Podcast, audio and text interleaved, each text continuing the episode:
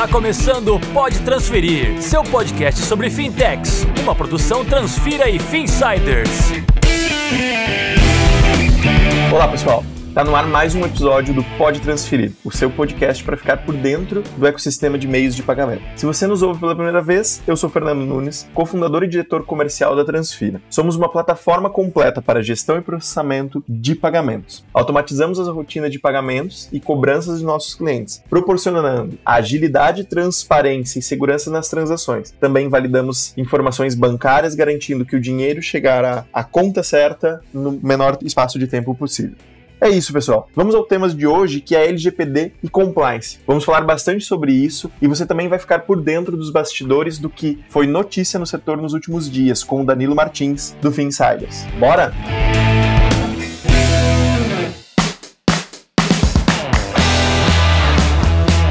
As empresas precisam estar cada dia mais atentas ao compliance, aplicando medidas significativas para garantir a conformidade com leis e normas do setor onde atuam e as boas práticas de mercado nas relações comerciais. O compliance financeiro, por exemplo, é voltado ao combate à fraude e corrupção e é uma das vertentes que tem ganhado espaço entre as organizações. Essas boas práticas não são mais de interesse apenas do mercado financeiro, que antes da alteração da Lei da Lavagem de Dinheiro, lei de número 12.683, eram as as únicas obrigadas a ter um programa de prevenção a esse tipo de ilícito. Agora, o tema passou a ser relevante a empresas de todas as áreas e de todos os portes. Sendo assim, é necessário que as empresas entendam como funciona o compliance financeiro e como evitar fraudes ligadas a seus negócios. Além disso, ainda tem a Lei Geral de Proteção dos Dados, a nossa famosa LGPD, que entrou em vigor em agosto deste ano. A LGPD deu quase dois anos para as companhias se adaptarem sem punições. Mesmo assim, muitas das empresas das companhias deixaram a questão para a última hora e ainda não estão 100% em conformidade com a Lei Geral de Proteção de Dados. Para entender o cenário todo, principalmente os reflexos em meios de pagamentos, hoje quem conversa comigo é a Fernanda Ruda, Head de Compliance na Transfira. A Fer trabalha com a gente aqui e é responsável também pela parte jurídica, tem nos apoiado com todas as questões da regulamentação das instituições de pagamentos junto ao Banco Central Brasileiro. Fer, é uma honra contar com sua presença no Pode Transferir. Fique bem à vontade e seja super bem-vinda. Ah, obrigada, Nunes. Como o Nunes falou, meu nome é Fernanda Ruda. É, eu sou advogada, sou especialista em compliance e gestão de negócios pela Fundação Dom Cabral. E aqui na Transfira eu cuido tanto da parte de compliance quanto a nossa parte jurídica e regulatória. Fer, eu acho que a gente pode começar falando sobre o compliance, como compliance atua nas empresas. Você pode contar pra gente como funciona, né, e, como compliance está nas empresas, e eu vou te pedir para a gente avançar um pouco mais e você contar como o compliance tem se tornado um fator de diferenciação também para as empresas. O compliance, ele define-se como estar em conformidade com normas externas e normas internas da empresa. Então, são normas, regulamentos,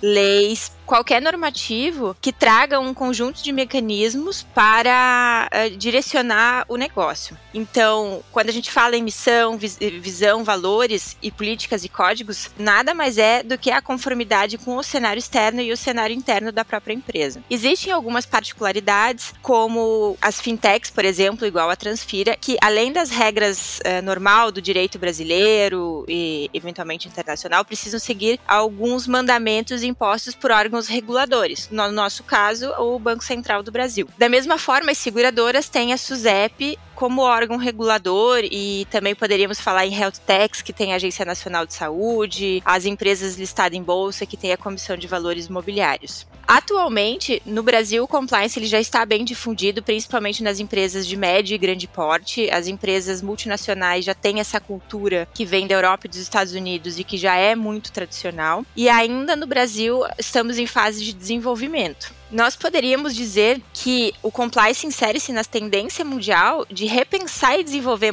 eh, mecanismos de controles internos nas empresas, principalmente com foco em aumentar a transparência dos procedimentos, otimizar os resultados e prevenir o envolvimento das empresas voluntária ou involuntária em operações consideradas ilegais. Com todo esse arcabouço, nós temos a consequência da própria proteção à imagem da empresa, que é o bem mais valioso e intangível de qualquer empresa. Nós também podemos colocar que o benefício de ter um programa de compliance compliance é a própria valorização da marca, o aumento da competitividade no mercado entre os concorrentes e uma maior efetividade em gerenciamento de crises. No próprio caso da Transfira, o compliance garante, além de todos esses fatores para a empresa, a segurança das operações dos nossos clientes. Bem legal, Fer. Acho que é das conversas que a gente tem e, e, das trocas que a gente faz e, e, todo o aprendizado que a gente tem aqui, né, com esse trabalho que você desenvolve, cada vez fica mais claro que a questão do compliance ele não é só atender regras regulatórias, é, não infringir a lei. Tem também toda uma questão de você cumprir, né? O propósito da empresa tá, tá muito ligado com, com as questões e os valores que você acredita e, obviamente, né, a gente está falando de negócios aqui e questões questões que a gente não quer fugir né, ao escopo da lei, não quer infringir nenhuma questão, mas vai muito além disso, né? A base do compliance, na minha visão, com, com o que eu tenho aprendido com você, ela é a lei, é a legislação, mas ela vai muito além disso, né? Exatamente. O compliance, ele vai além desses tópicos, ele traz a cultura da empresa, né? Então, os valores, eles são difundidos através do programa de compliance, onde nós reforçamos todo o nosso comprometimento com todos os colaboradores de uma maneira contínua, para que todos estejam alinhados, não só nos cumprimentos das regras é, impostas uh, pelo Banco Central e pela legislação, mas como aquilo que a Transfira tem como a sua verdade, né? A verdade no seu core business, na execução das suas tarefas, na, no atendimento ao nosso cliente e na entrega de resultado da operação para o cliente. Agora no Brasil a gente tem visto uma evolução nos meios de pagamento, a gente vem né, com o Pix no ano de 2020. Agora a gente tem também a questão do Open Finance, né? Começou com o Open Banking, agora a gente já está falando de Open Finance, de toda uma questão da abertura né, do sistema financeiro nacional. No restante do mundo, né, Estados Unidos e Europa, a gente já vinha vendo a questão das leis de proteção aos dados, né? A privacidade também, que tange ali aos usuários, aos consumidores. E o Brasil implementou e começou agora no mês de agosto de 2021 a vigorar a LGPD. Então eu queria ouvir um pouco de você, né? O, qual é a importância do compliance em relação à proteção de dados, principalmente agora que a gente tem essa nova questão, né? LGPD, cada vez mais a gente conversando com as empresas, a gente vê formulários e processos de cadastro de fornecedores que cada vez mais estão fazendo aquilo que já deveria ter sido feito há muito tempo, né? De conhecer o fornecedor, dar propriedade aos dados, ter certeza de que existe um, um nível de segurança saudável em todas as relações, né? Exatamente. Assim como o compliance e toda a técnica para desenvolver programas de compliance, nós importamos a Lei Geral de Proteção de Dados. Ela é muito conhecida e difundida já na Europa e a nossa lei nada mais é do que uh, quase uma cópia dos princípios e regramentos que já são utilizados por lá. Né? Então, o principal objetivo dela é proteger os dados pessoais dos brasileiros. Além disso, tem a aplicação além do território nacional, ou seja, vale para todas as empresas que tenham dados de brasileiros em seu cadastro, mesmo que elas não estejam no Brasil hoje em dia. Atualmente, adequar as regras de LGPD às práticas da empresa e à política interna é uma atribuição do compliance. No caso de empresas que tenham programas mais robustos, cabe ao compliance ajudar a disseminar essa cultura de proteção de dados, né? E determinar sempre em conjunto com o departamento de tecnologia da informação ou segurança da informação, quais são as tecnologias que nós temos disponíveis para isso, como que vamos fazer a orientação correta dos colaboradores e não só como vamos procurar trazer regras para nosso relacionamento. Então teremos relacionamento com outras instituições, como o caso é,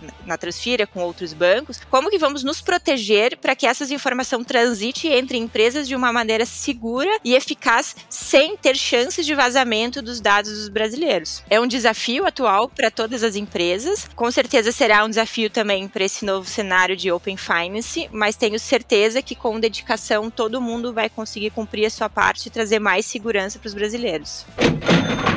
Bem legal, Fer. No episódio anterior a gente conversou com o Rafael Aceno sobre cybersecurity na parte mais técnica, né, na parte tocando a tecnologia e agora a gente está falando um assunto complementar, toda essa questão da LGPD, olhando pelo lado jurídico, pelo lado das leis, normas, né, que você precisa implementar. Uh, uma das coisas que cada vez fica mais claro para mim, e espero que o mercado também tenha absorvido isso, compliance e cybersecurity não, não se tratam sobre questões que você é obrigado a cumprir, não não é mais uma questão sobre, ah, eu tenho aqui porque em algum eu preciso ter. Não, isso se trata muito mais sobre a cultura da empresa, né? Falar sobre segurança de dados não é só um, um time, mas é toda a empresa, né? Desde a entrada de um novo cliente, a, a manutenção e o processamento de dados que o cliente tem no dia a dia, utilizando né, esse fornecedor. A gente não está falando se acontecer um negócio, né? Se acontecer um problema. A gente está olhando muito mais uma questão assim. Temos de ter políticas, normas que os dados que a gente tem em posse do nosso cliente, né? A gente tem autorização para tê-lo, quando acontecer um problema, a gente tem ações tanto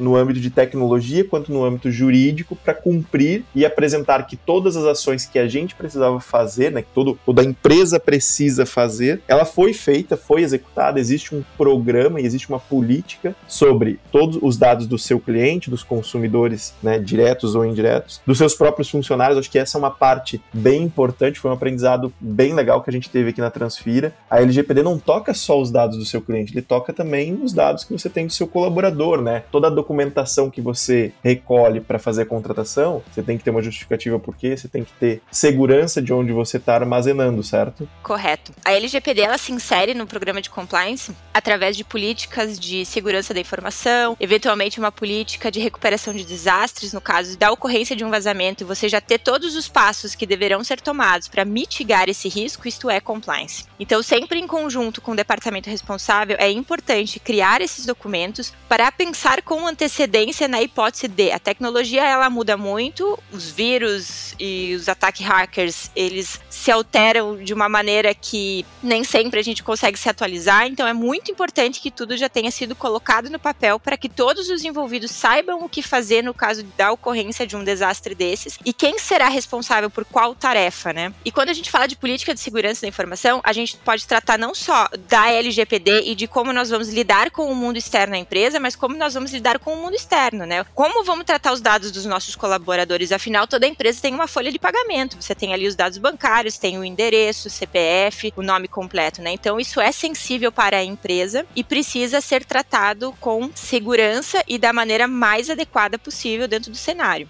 além dessa questão da política, a Transfira tem esse cuidado sim com os dados dos colaboradores. Todos eles recebem um treinamento específico, como proceder, desde como fazer um login num computador, como criar uma senha, para que não exista a possibilidade de é, ela ser transmitida a outro e um terceiro externo à empresa tenha acesso a qualquer dado que transite aqui. Hoje em dia, muitas das multinacionais europeias que já têm a proteção de dados em vigor buscam contratar empresas que já estejam adequadas a essa legislação. Então, para para muitas empresas no Brasil não é mais uma novidade, não é mais facultativo. É obrigatório e mandatório você estar em conformidade e adequar a sua estrutura a todo esse regramento de proteção de dados. Empresas que trabalhem com alto nível de segurança da informação, como é o nosso caso aqui na Transfira, nós temos que priorizar parceiros e fornecedores que adotem as práticas de LGPD, porque é a única forma de garantir que nosso ecossistema esteja salvo de qualquer desastre. Esse ponto que você traz, né, sobre treinamento dos colaboradores, cada vez mais a gente vê essa necessidade. Uma das coisas que a gente conversou com, com a Seno, né? Pessoas ainda são um dos pontos mais fracos desse, desse elo, e a única forma de você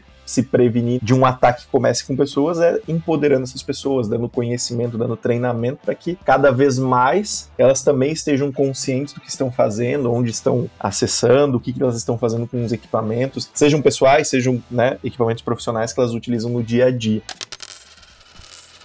A gente vem falando aqui de vários cenários, né? A gente passou pelo início do compliance, a importância dele, a gente falou também sobre LGPD. E aí, volta e meia, a gente conversa com outras pessoas, o nosso público que está ouvindo aqui também pode ter essa dúvida. O que, que você recomenda, né? Ou quais são os passos que você imagina que são necessários para que as empresas possam se adequar ao compliance e por onde elas têm que começar? Quando a gente fala num programa de compliance, o primeiro passo é definir quais são as diretrizes institucionais, sempre baseadas em padrões éticos e gerenciais que sejam alinhados à filosofia da empresa. A partir disso, o primeiro passo efetivo seria a elaboração de um código de ética que fosse acessível aos colaboradores e aos fornecedores. Ali podemos trazer algumas disposições e alguns regramentos relacionados a, por exemplo, condutas que são ou não aceitas pela empresa, a maneira de que a empresa se comunica com terceiros, como funciona a, o recebimento de brindes e presentes por parte de clientes, quando a empresa pode oferecer patrocínio ou contribuir para alguma coisa, as consequências e as medidas disciplinares no caso de descumprimento. Então, o código de ética ele pode ser algo universal ou pode trazer questões de regramentos mais específicas, né? Na sequência, o ideal seria a elaboração de um regramento através de mapeamento de processos já existentes. Então, a gente pode verificar quais são as leis pertinentes àquela área, quais são os comportamentos necessários a,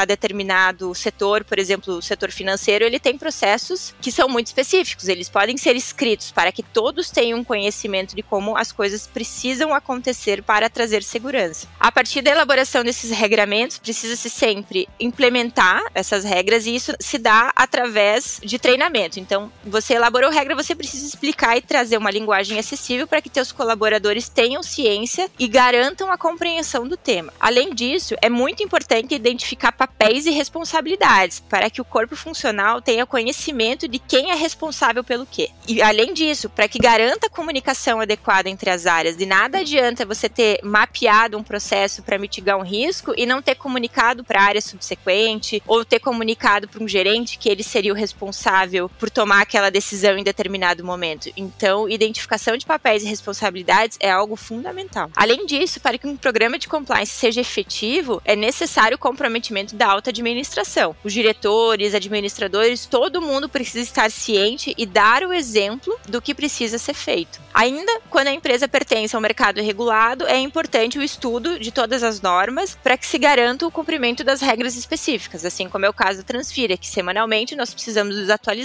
com o que acontece no Banco Central para que, no caso de mudanças, a gente estipule novos processos ou faça alterações no nosso programa de compliance. O nosso meio, né, meios de pagamentos, que a gente tem um regulador bastante ativo, né, a gente vê essa mudança com frequência. A gente tem ajustes, tem melhorias nas normas, nas circulares. Eu vejo que é um trabalho bastante intenso. Imagino que em outros segmentos a, aconteça o mesmo, né? A gente tem uma questão que o Bacen ele é bastante ativo, ele, ele é bastante proativo, né? Imagino que nos outros cenários que a gente tem aqui no Brasil hoje, SUSEP, outros entes reguladores, aconteça o mesmo, né? Então, bem interessante esse, esse processo. Acho que ficam aqui umas boas dicas de como iniciar e como se adequar a essas regras. E aí, Fer, essa questão de tanto compliance quanto né, a adequação às recomendações e às boas práticas da LGPD, você enxerga isso como um fator de competitividade, de sobrevivência das companhias no mercado atual? Como que você enxerga isso? Sem sombra de dúvida, você estar em conformidade com as leis e especialmente com a LGPD, é uma oportunidade de negócio. Empresas como as Transfiras só se relacionam com outras empresas que possuem o mesmo nível de segurança da informação. Na hora de contratar fornecedores, é um quesito muito específico, onde a gente acaba realizando due diligence em fornecedores, solicitando as informações. Se eles não estiverem de acordo, eles não têm condições de serem nossos parceiros e nossos fornecedores. Da mesma forma para outros setores. Se você não cumpre a lei, você tem uma brecha, você não atende de legislações, eventualmente com relação à lavagem de dinheiro, você não está apto a negociar com outras empresas. Então, mais do que nunca, o compliance é gerador de valor e diferencial de concorrência. Fer, eu queria te agradecer imensamente por ter topado vir aqui conversar com a gente, né? Trazer todo esse conhecimento, toda essa troca que a gente faz no dia a dia, todo esse aprendizado ao longo dos últimos meses, principalmente, com toda essa revolução que a gente está vendo no mercado. Né? Eu estou muito, muito feliz que você pôde participar. Eu acho que é, é uma honra ter um colaborador nosso do time, ter uma pessoa que representa tanto. Também por você ser mulher, acho que é cada vez mais a gente precisa de né, ver isso, ver mulheres com espaço para falar, para comentar, porque você vocês têm tanta capacidade quanto qualquer outro profissional e têm contribuído muito, principalmente na evolução aqui nossa na Transfira. Então eu te convido para você, né, se despedir, deixar seu, seus contatos, se você, né, assim desejar. E de novo, muito, muito obrigado pela tua participação. Imagina, eu que agradeço, foi uma honra participar dessa conversa com você. Nunes, quem precisar de mais informações, quiser saber um pouco mais sobre o universo de compliance LGPD, eu fico à disposição. Meu e-mail é fernanda@transfira.com. Podem me contatar à vontade, será um prazer prazer falar com vocês. Obrigado a quem nos ouviu. Batemos um papo super interessante com Fernanda Ruda, falando sobre compliance e LGPD. Se você quiser saber mais sobre o assunto, é só acessar transfira.com/blog. Lá você encontra muito mais conteúdos sobre compliance e LGPD. A gente tem um guia que a gente preparou junto com um time de advogados sobre a LGPD para as empresas. Eu vou ficando por aqui. Se você quiser trocar uma ideia comigo, é só procurar por Fernando Nunes no LinkedIn ou mandar uma mensagem nas redes sociais da Transfira que a gente entra em contato. Agora eu passo a bola para o Danilo, do Finsiders, que vai te atualizar sobre o que rolou de interessante nesses últimos dias em meios de pagamento. Até a próxima!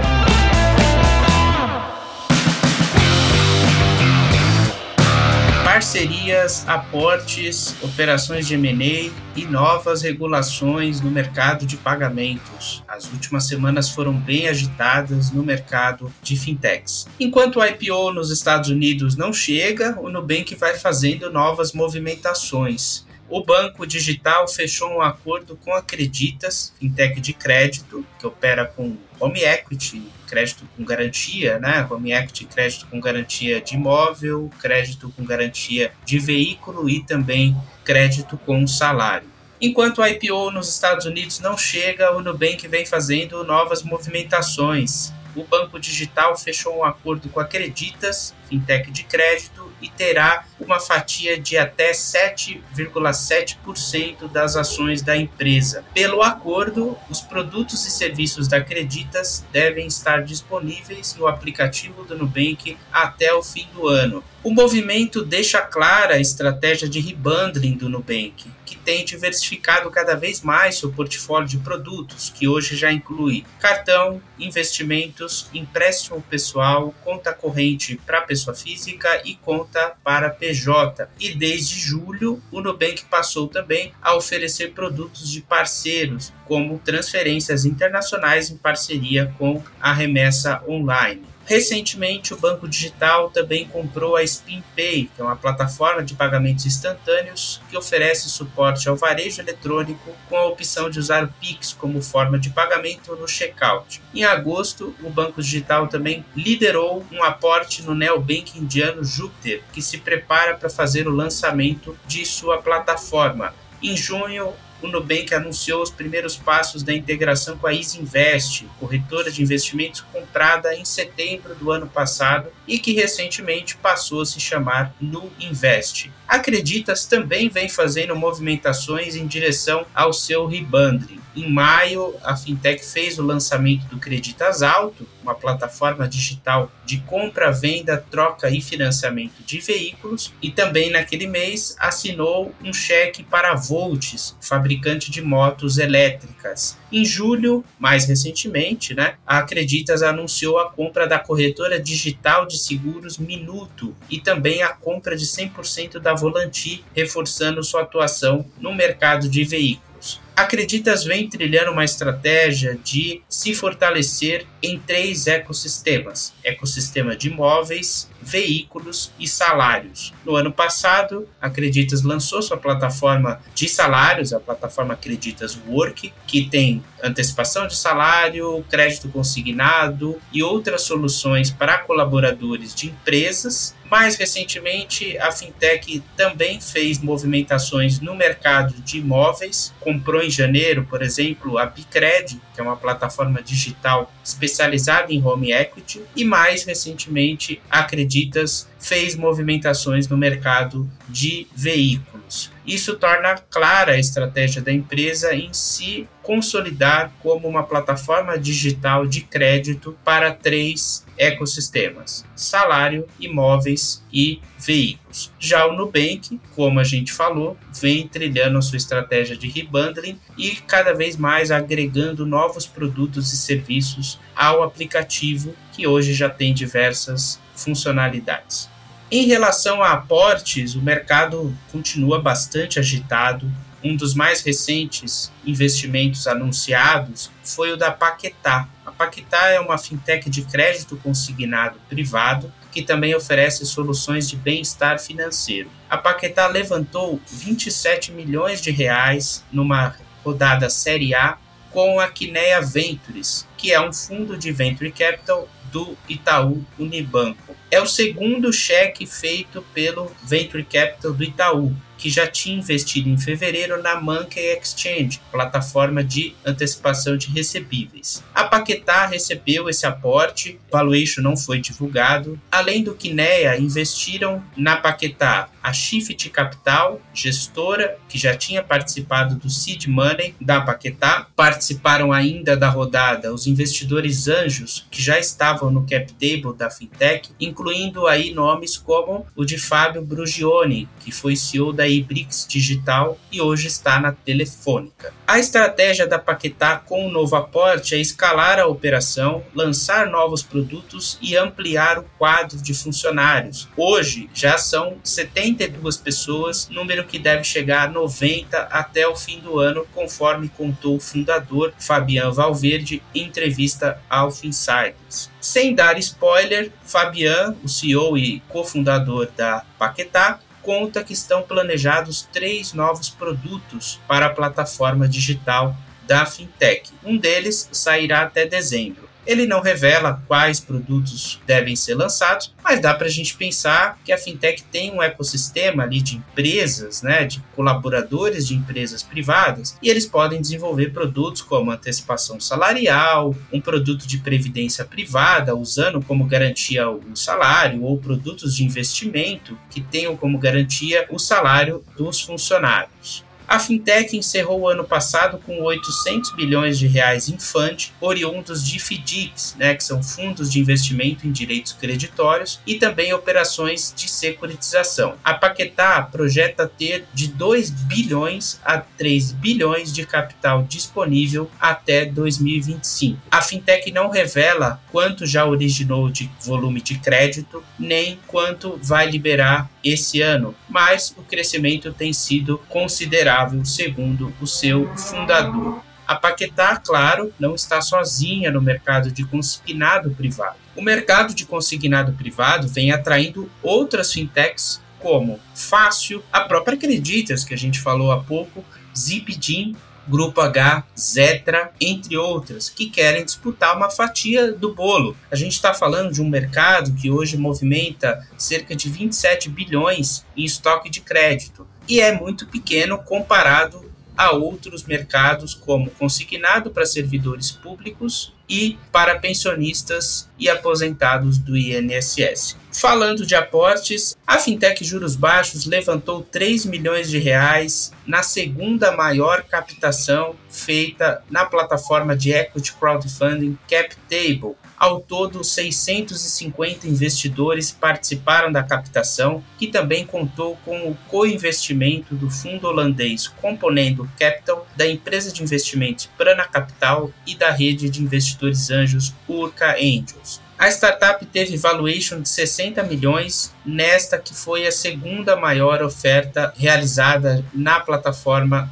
CapTable. Com o recurso captado a juros baixos, vai expandir os serviços de educação financeira por meio de cursos e também pretende entrar em novos mercados, como seguros e crédito. Do total captado, 60% serão destinados para novas contratações em tecnologia e customer experience. Os outros 40% serão reservados para marketing, buscando novos canais de aquisição de clientes. Hoje, a Juros Baixos tem mais de 1 milhão e 200 usuários cadastrados em seu marketplace de crédito e já gerou mais de 80 milhões de reais em operações na sua plataforma. Nesse segmento onde atua, a juros baixos encontra competidores de todos os lados e de tudo quanto é porte, desde os aplicativos de gestão financeira, que tem um marketplace de crédito, caso do Guia Bolso, recém-comprado pelo PicPay, até nomes como Leve e Fácil, entre outras fintechs que vêm avançando em ofertas de bem-estar financeiro para as empresas. A gente falou há pouco da Paquetá. A Paquetá, além de crédito consignado, tem soluções de bem-estar financeiro para os colaboradores de empresas. Essa tese de financial wealth ou financial wellness, né, de saúde financeira, de bem-estar financeiro, vem atraindo mais fintechs, cada vez mais startups dispostas a oferecer plataformas, soluções tecnológicas, mas também rede de planejadores financeiros para colaboradores de empresas privadas. Isso porque o Brasil tem mais de 60 milhões de negativados e também 73% da população está endividada. Portanto, um mercado bastante interessante para as fintechs explorarem, eh, principalmente quando se trata de colaboradores de empresas. Por falar em grana, em mercado atraente, dois novos fundos foram lançados para investir em fintechs e principalmente fintechs na América Latina, inclusive no Brasil, com destaque para o novo fundo do SoftBank.